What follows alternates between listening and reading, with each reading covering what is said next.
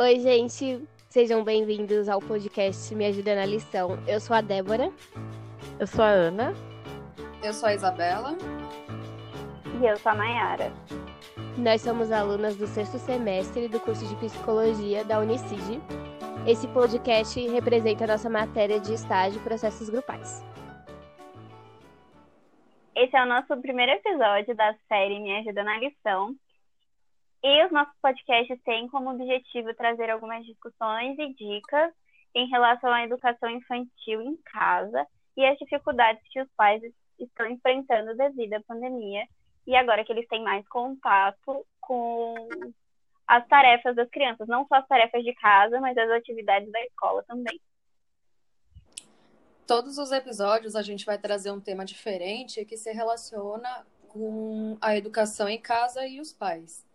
Nós vamos refletir sobre os assuntos, sobre os assuntos e trazer vivências com algumas crianças também. E ao final a gente vai sugerir algumas dicas para tornar essa experiência um pouco mais fácil para os pais e para as crianças. Bom, no episódio de hoje nós vamos trazer algumas questões para reflexão acerca do tema diálogo com os filhos. Então, nós gostaríamos que vocês pensassem um pouco sobre isso. E a primeira questão é: vocês conversaram com os filhos de vocês sobre a situação de pandemia? essa conversa ela se faz muito necessária e se ela ainda não ocorreu durante todo esse tempo que a gente está em pandemia, é, ela é necessária que é necessário que essa conversa ocorra, porque as crianças elas precisam ter noção por que que mudou o cenário bruscamente e também dos processos de, de higiene, os cuidados que estão tomando, distanciamento social e também saber o que as crianças são, o que elas acham sobre isso. Isso, é muito importante saber qual é o, o sentimento da criança com relação a toda essa situação que a gente está vivendo. E além de conhecer o, o sentimento dela, validar ele também. Entender que é uma coisa muito nova para criança, é uma coisa muito nova até para adultos, né? Ninguém é, nunca passou por por esse tipo de situação, uma pandemia global assim. Então, é importante conversar, entender o seu filho, saber o que, que ele está lidando, saber como ele entende é, essa situação toda e tentar acalmar ele, acalmar as, as preocupações, ansiedades que ele possa ter, porque, como a Mayara falou, é um processo muito brusco que aconteceu de ele ter se afastado de muita gente, da escola, dos amigos, às vezes da família também. Então, tem que ser conversado com a criança e validado esses sentimentos com ela. Sim, e tem que ser explicado de uma forma que a criança entenda também, né? De acordo com a idade dela. Se a criança for, for mais nova, é interessante explicar de uma maneira mais lúdica, é, para que ela entenda. explicar também que a gente precisa tomar cuidado com essa doença, porque ela é uma doença nova e a gente não tem muito conhecimento sobre ela, explicar que não é só uma gripe e que a gente não tem uma vacina, nenhum medicamento certo ainda que, que cura a gente, sabe?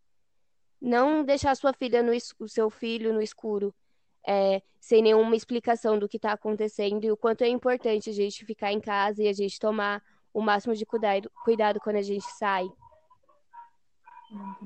Sim, quando for sair, utilize máscaras, levem álcool em gel para estar sempre higienizando as suas mãos e das crianças também.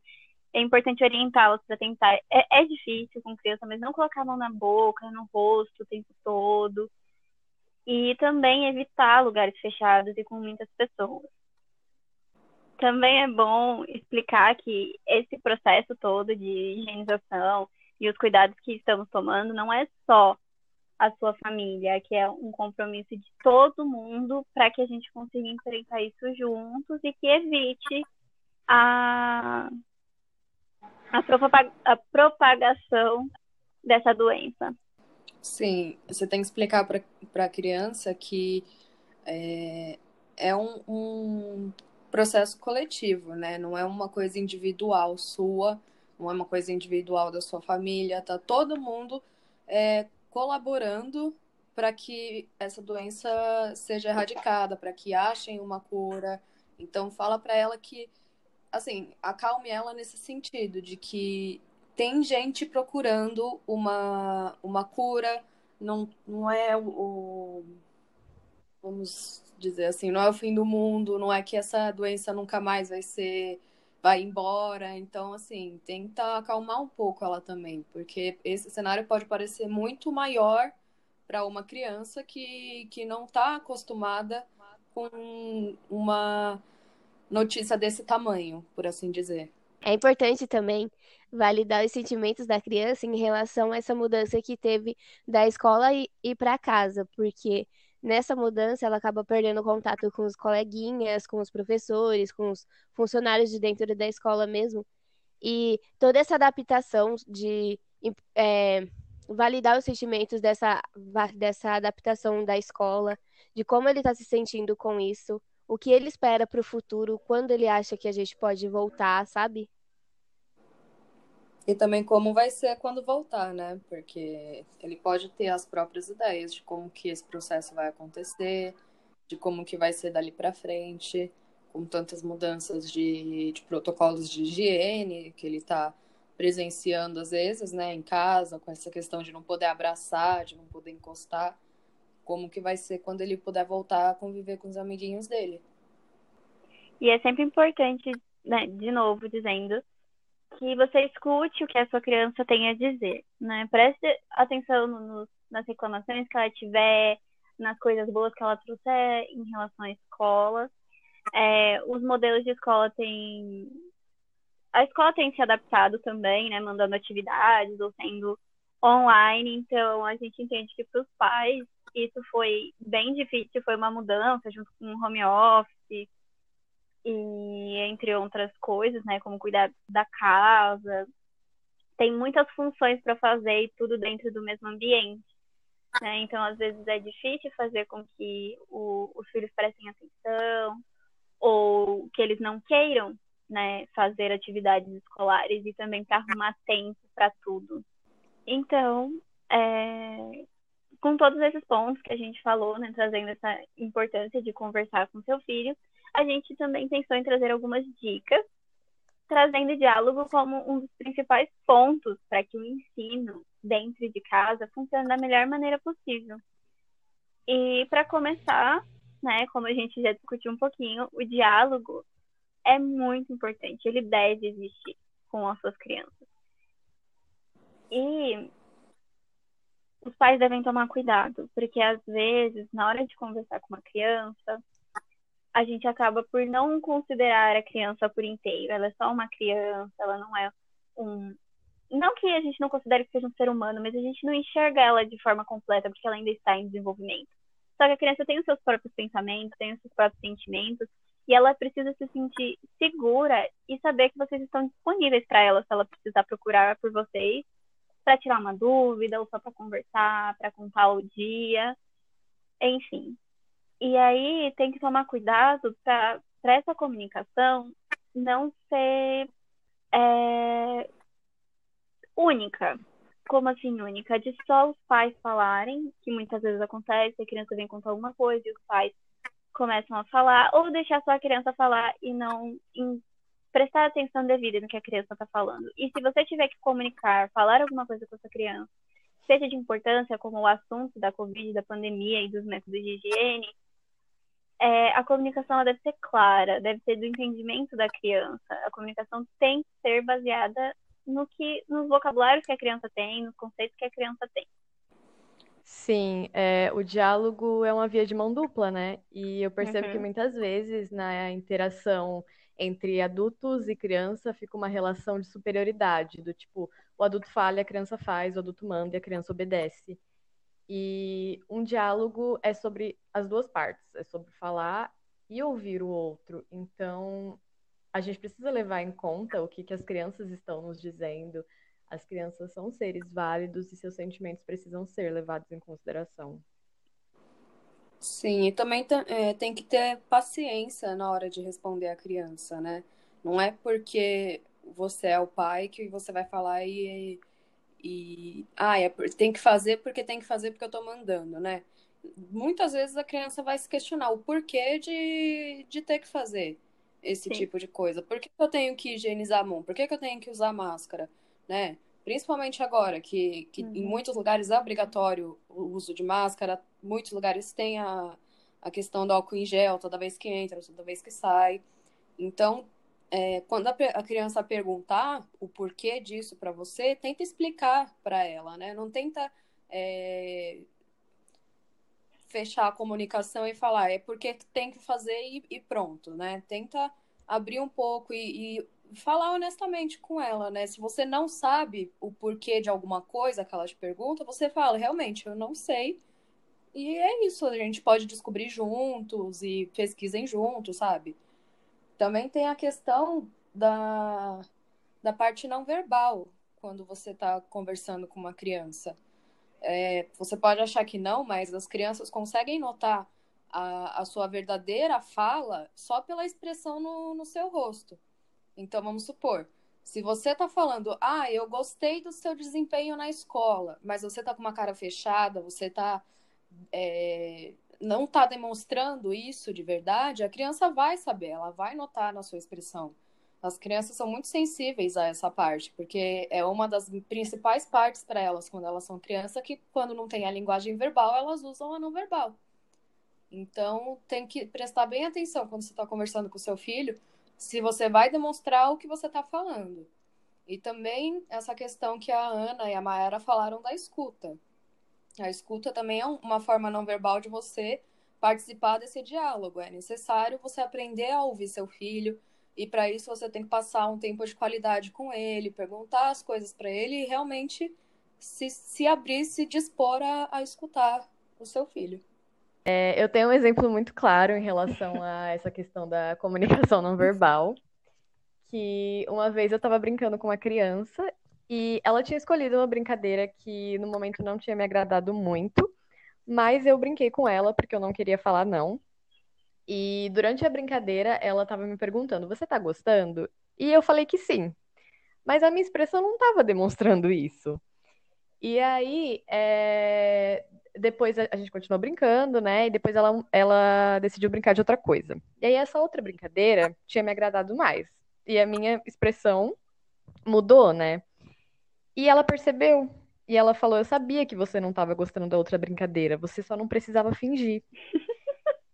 e isso foi, assim, um tapa na minha cara, porque a gente subestima muito as crianças, mas elas percebem. Então, precisa ter uma coerência naquilo que você está falando e naquilo que você está mostrando para você passar uma verdade, é uma, porque as crianças percebem, é um, elas sabem. É uma coisa de até se, se autopoliciar, né? Porque eu creio que você não tenha super percebido que sua expressão tava, não estava assim, super de acordo, né? Mesmo porque a gente não controla exato, 100% eu não, não percebi. Coisas, né? Sim, exato. Eu nem me liguei nisso. Mas ela sim, né? Então. E, assim, ainda em relação a, ao diálogo, né? Para o diálogo com a criança render, no caso de crianças mais velhas, esse exemplo, é, as perguntas elas não podem ser muito fechadas quando você está conversando com a criança. Então, fazer perguntas do tipo: Ah, sua aula foi legal? Você gostou? Isso só vai gerar respostas de sim ou não. Então, tentar trocar essas perguntas muito fechadas por perguntas mais abertas, como como foi a sua aula? O que, que você mais gostou? O que, que você achou de mais legal? Porque isso possibilita é, respostas mais amplas da criança. Sim, sim, é muito importante isso, né? Porque você abrir a sua comunicação com seu filho, não deixar com que né, fique fechado, o seu filho também se sente estimulado a falar, a se comunicar né, e dizer o que ele pensa ou deixa de pensar. E com crianças menores, né, a linguagem da, da brincadeira e do lúdico, eu acho que, que seria uma opção melhor, já que crianças pequenininhas não têm tanto desenvolvimento da fala tão bom. Sim.